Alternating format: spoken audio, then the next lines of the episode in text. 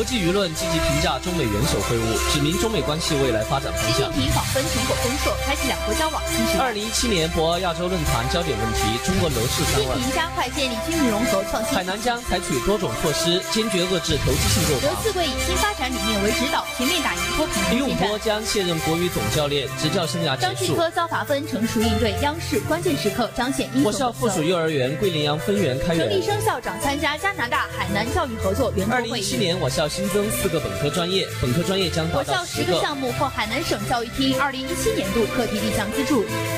国内热点新闻、国际新鲜资讯、教育、时政、科技、军事。第一时间、第一手消息，关心国家大事，了解时事政治。今日短讯为您播送您最想知道的新闻。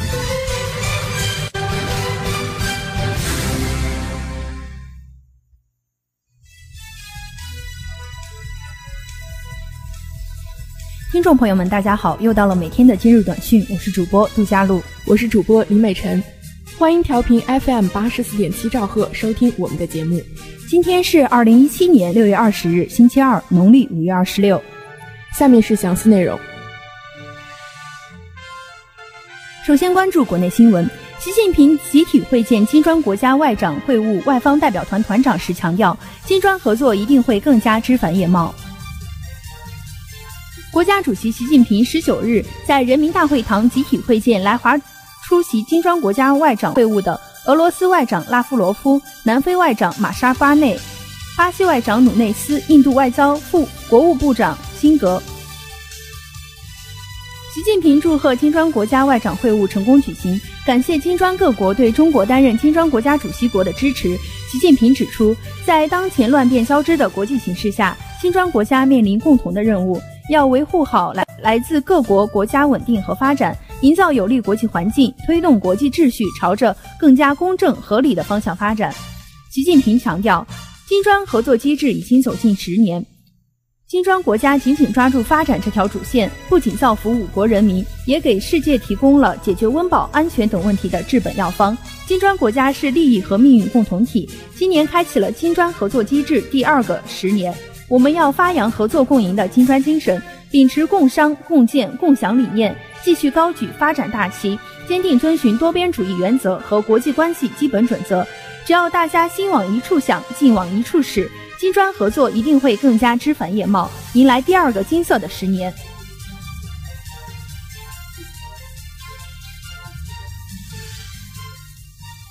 继续关注国内新闻，中央首次部署产业工人队伍建设，将增加产业工人在人大代表、政协委员中的比例。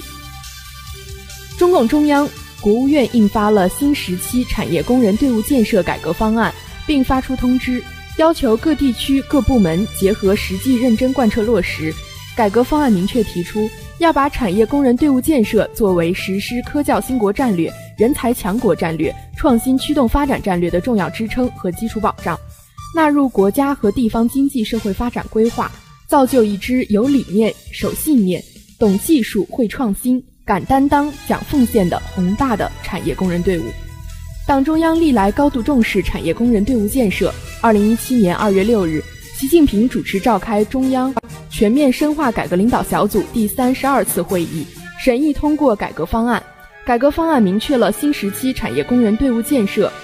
改革的指导思想、基本原则、目标任务以及改革举措，厘清了为什么改、怎么改、通过什么途径达到什么目标等一系列重大问题。产业工人是工人阶级中发挥支撑作用的主体力量。改革方案围绕加强和改进产业工人队伍思想政治建设，构建产业工人技能形成体系，运用互联网促进产业工人队伍建设，创新产业工人发展制度，强化产业工人队伍建设支撑保障等五个方面，提出二十五条改革措施，涉及产业工人思想引领、技能提升、作用发挥、支撑保障等方面体制机制，为推进产业工人队伍建设提供了重要保障。继续关注国内新闻，中共中央、国务院印发新时期产业工人队伍建设改革方案，造就一支懂技术、会创新的产业工人队伍。改革方案强调，要按照政治上保证、制度上落实、素质上提高、权益上维护的总体思路，改革不适应产业工人队伍建设要求的体制机制，充分调动广大产业工人的积极性、主动性、创造性，为实现两个一百年奋斗目标、实现中华民族伟大复兴的中国梦，更好地发挥产业工人队伍的主力级作用。继续关注国内新闻，小黄车惊喜提高押金数额。昨日，小黄车将押金数额从原来的九十九元提升至一百九十九元，仅限新用户。老用户的押金依然是九十九元，但一旦退押金后，下次使用小黄车需交押金一百九十九元。为什么要提高押金数额？小黄车方面对中新网回应，正在建设一套全新的智能信用体系，在这套体系中，用户日常的用车习惯和信用评级都会成为押金的参考系数。新用户收取一百九十九元押金是这套信用体系的一部分。是因为新用户还没有积累足够的信用行为，需要一段时间的使用来加入信用体系。小黄车方面还表示，截至目前，小黄车已经通过支付宝等平台给部分用户免去了押金。随着这套智能信用体系的运转，信用级别高的用户会受到鼓励。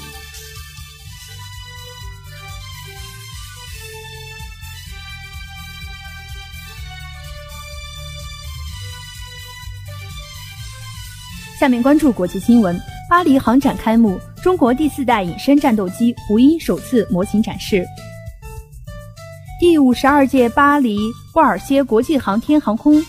展览会十九日正式开幕，十余家中国航空航天企业携最新成果和拳头产品如约而至。中国第四代多用途隐身战斗机“胡鹰”首次在巴黎航展进行模型展示。除“胡鹰”外，中国航天工业。集团公司带来的 I 十五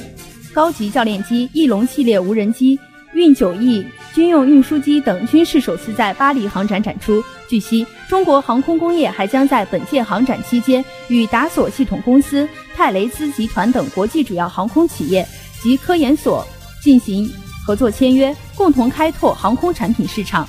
创始于一九零九年的巴黎航展是世界上规模最大和最负盛名的国际航空航天会展之一。本届巴黎航展为期七天，主办方介绍，今年共有近五十个国家和地区的超过两千三百家企业和组织参展，预计将吸引三十五万名参观者，其中约十五万为专业人士。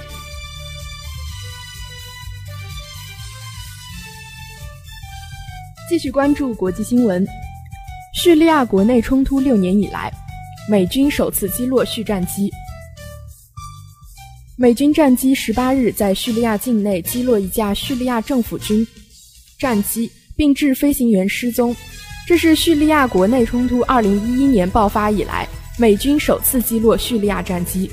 叙利亚方面谴责这一做法，称美军在叙利亚政府军打击极端组织伊斯兰国日渐取得成效之际发起公然袭击。目的就是削弱叙利亚政府军的行动力量，私心昭然若揭。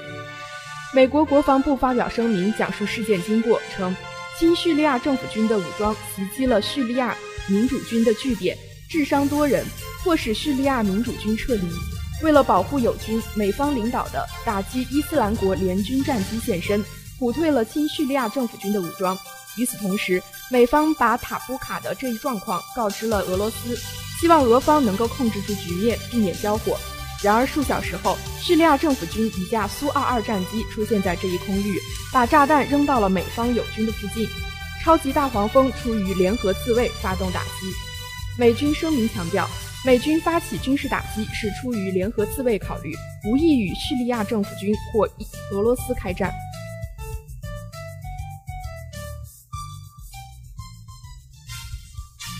下面关注省内新闻。我省首次启动技术先进型服务企业认定，经认定可享受企业所得税优惠。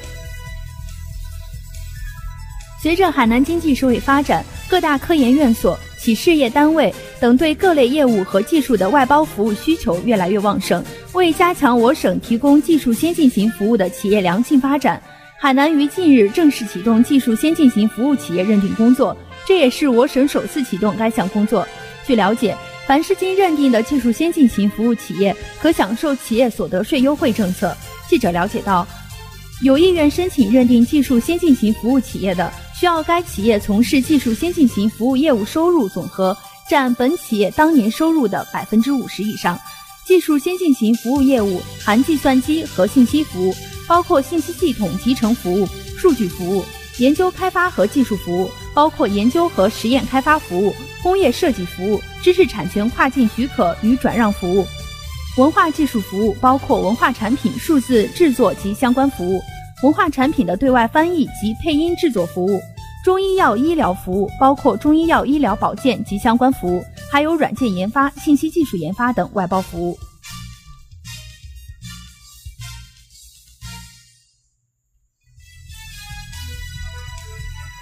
继续关注省内新闻，举行扶贫专场招聘会，三千多个就业岗位送到家门口。琼中黎族苗族自治县昨天在湾岭镇中朗村举行就业扶贫专场招聘会。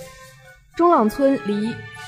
湾岭镇镇区较近，方便附近村民了解招聘信息、报名。在现场，琼中就业局工作人员介绍道：“据了解，共有来自省内外的二二十八家企业为琼中村民提供三千多个工作岗位。”其中既有技术能力要求较高的岗位，也有适合当地村民选择的普通职位，月薪在一千七，在一千七百元至一万元不等。此外，琼中还特设了十七个见习岗位，满足返乡大学生求职要求。已是中午，招聘现场依然人头攒动，近六百名村民咨询就业信息，填写就业求职意向表。近年来，琼中把就业岗位送到乡镇，截至今年五月底。琼中举办就业扶贫专场招聘会共二十七场，参加招聘的企业累计有五百六十四家，提供岗位累计超过一点一八万个。通过招聘会，全村农村、全县农村富裕劳动力转移就业共三千七百四十人，其中有两千五百一十四人是贫困户。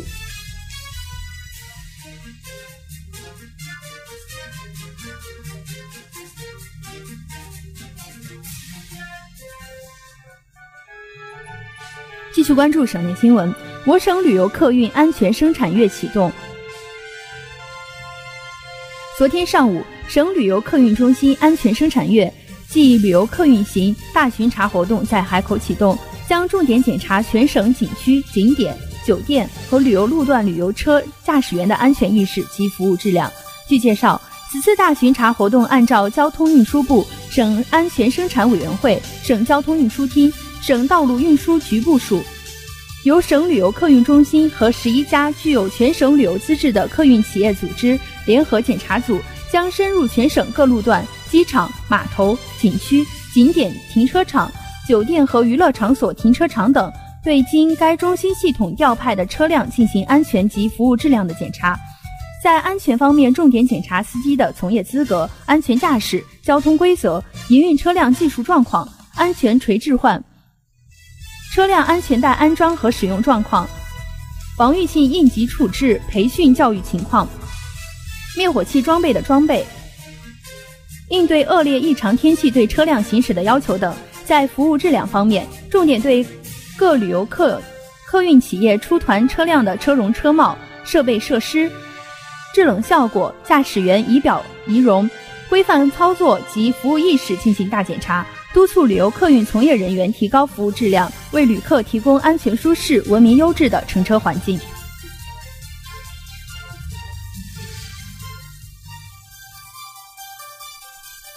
继续关注省内新闻，省地质局与省环保厅签署战略合作协议。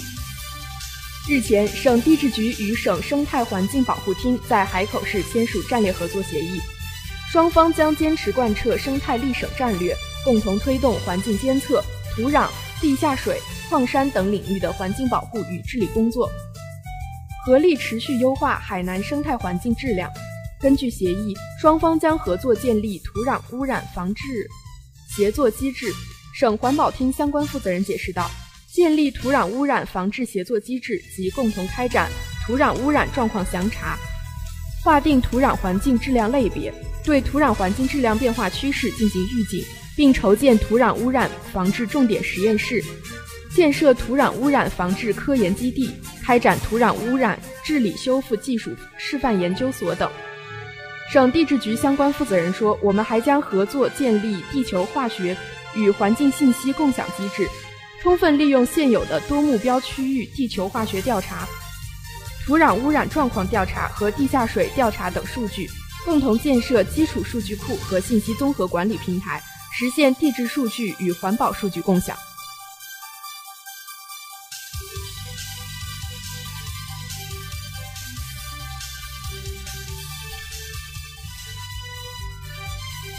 下面关注体育新闻：世界围棋公开赛产生三十二强，日本机器人申善晋级。第三届世界围棋公开赛本赛六十四强战十九日在中国棋院进行，卫冕冠军柯洁和来自日本的人工智能围棋程序申善均成功晋级。持外卡参赛的申善发挥出色，直白二一四手中盘战胜韩国棋手申明俊。这盘棋，申善自始至终占据着优势，申明俊没有什么机会。申善研发团队代表加藤英树表示，申明俊前半盘的发挥不错，胜率在百分之五十左右。即使中盘达到百分之六十左右的时候，也还可能出现逆转。此后，双方差距进一步拉大，他的表现令加藤英树感到满意。他申他重申这次参赛的目的是夺冠。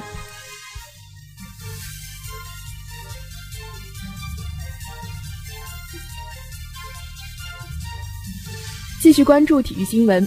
阿根廷籍主帅洛萨诺希望中国男排能够更快一点。中国队以三战全胜的战绩结束了2017世界男排联赛昆山站的比赛。回到主场的中国队接连战胜了土耳其、澳大利亚和日本三支球队，尤其是在最后一场上演大逆转，激战五局击败日本队，更是让人看到了中国队在心理环节上的进步。不过，在外籍主教练。洛萨诺看来，短短一个月的时间并不能改变太多，他还需要时间让中国男排变得更好。阿根廷人目前已经带领中国队打了九场正式比赛，获得五胜四负的成绩，最终在世界男排联赛第二档次的球队中，以十五分的成绩排在第五位，只差一分就能挤掉日本参加最后总决赛。在中国队目前最主要的得分手江川看来。洛萨诺带来的最大改变是细节。他表示，洛萨诺在训练和赛前准备中对细节非常强调，甚至细化到对手每一次扣球的线路上。因此，队员们上场之后都比较清楚自己要做些什么，能够清晰地贯彻教练组的战术意图。洛萨诺说：“我希望中国队打得更快一点。现在我们有一个明显的改善，就是拦网。面对日本队时，我们拦网拿到了十六分，是所有比赛最好的一场。”从传统上来说，中国队不是一个拦网特别强的球队，说明我们训练在这一方面是有效的。接下来，我希望中国队在一传到位的时候，一攻更快，这是中国队比较欠缺的。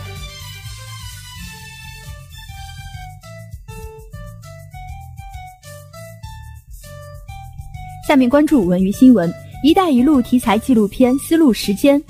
匈牙利播出。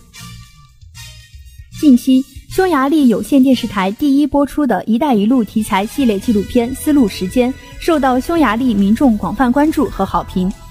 丝路时间》由中国五洲传播中心精心打造，今年一月起在全球同步直播。除在中国国内播出，《丝路时间》还开拓海外播海外播出渠道，其中匈牙利语版在第一电视台播出。第一电视台台长谢尔采尔安德拉什说。丝路时间的制作水平很高，第一电视台非常高兴能播出这部系列纪录片。他说，丝路时间的内容不仅与第一电视台的节目相得益彰，而且提升了第一电视台的水平。匈牙利姑娘哈沙尔波格拉尔考说，在丝路时间中，我看到了中国的大好河山。对我们而言，中国是一个神秘、古老而美丽的国度。通过丝路时间，我领略到一个别样的中国，这里的山水、乡村、文化都让我为之着迷。我想，希望以后能看到更多类似的节目。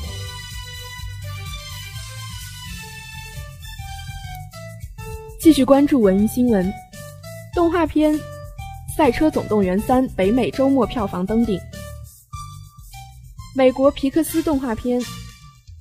赛车总动员三》十六日至十八日开画，首周末北美票房收入达五千三百五十万美元，一举登上票房榜榜首。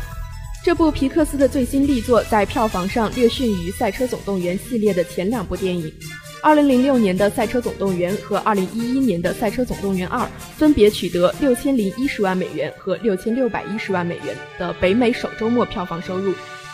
华纳公司的《神奇女侠》开画以来的第三个周末持续强劲表现，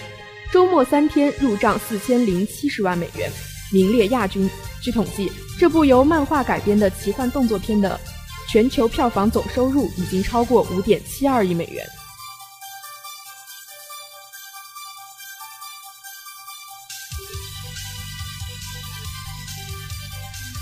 以上就是本期今日短讯的全部内容。以上内容由杜佳璐、李美晨播音，李志松编辑。如果您想了解更多新闻资讯，请关注“琼台之声”微信公众号。让我们在明天的同一时间再会，再会。